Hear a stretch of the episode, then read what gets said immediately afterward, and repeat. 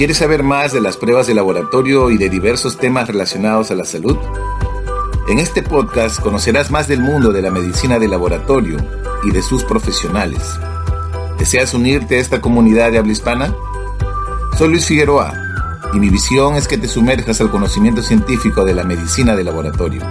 Bienvenido a mi podcast. Disfrútalo.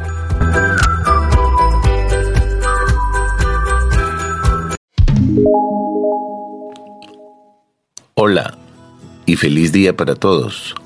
Soy Luis Figueroa y los estaré acompañando con la mejor información sobre medicina de laboratorio. Bienvenidos a un nuevo episodio de tu podcast preferido. ¿Qué le espera al sector salud peruano? Continuando con la incertidumbre de las últimas elecciones presidenciales de nuestra vida republicana, la de este domingo 6 de junio del 2021, demuestra que nuestro país sigue polarizado, situándose al borde del abismo por una crisis política latente y duradera. Para el lunes 7, sabremos quién será el ganador o ganadora, siendo su plan en el sector salud que deberá cumplirse en los próximos años de gobierno. Desde mi perspectiva, hay tres temas centrales que deberían intervenirse de forma necesaria.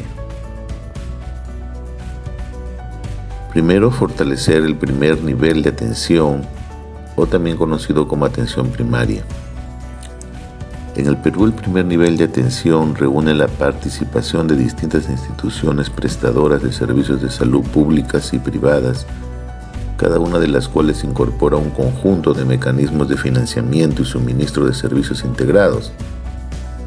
Tenemos al Ministerio de Salud y Gobiernos Regionales, Seguridad Social o de Salud, Sanidades de las Fuerzas Armadas, Sanidades de la Fuerza Policial del Perú e instituciones del sector privado.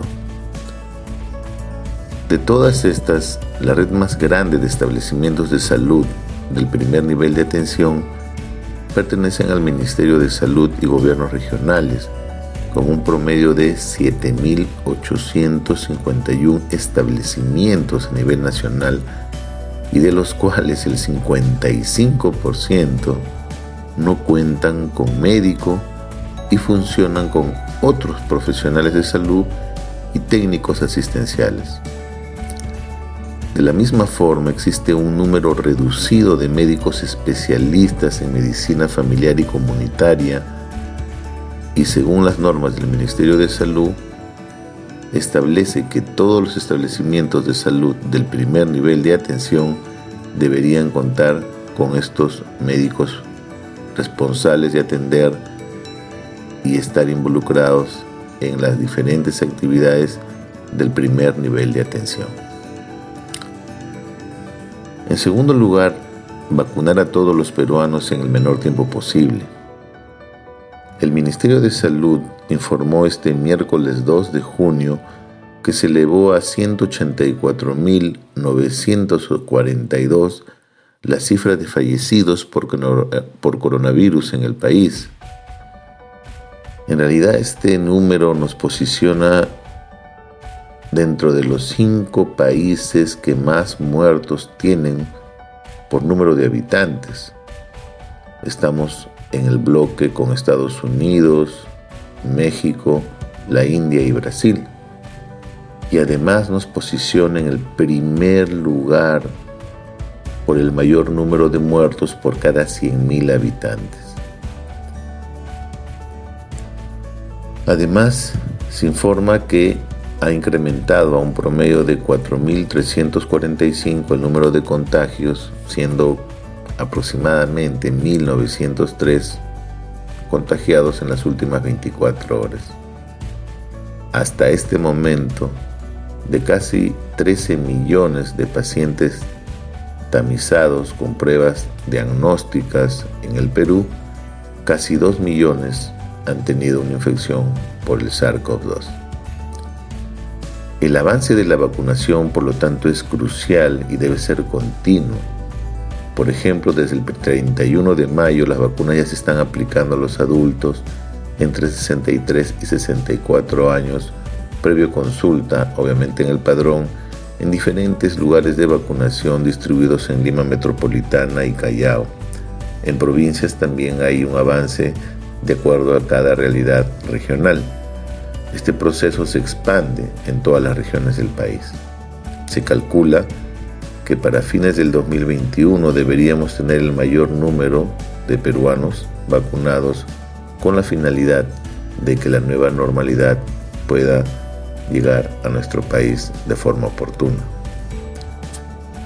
Y por último, deberíamos ofrecer pruebas de laboratorio accesibles y oportunas.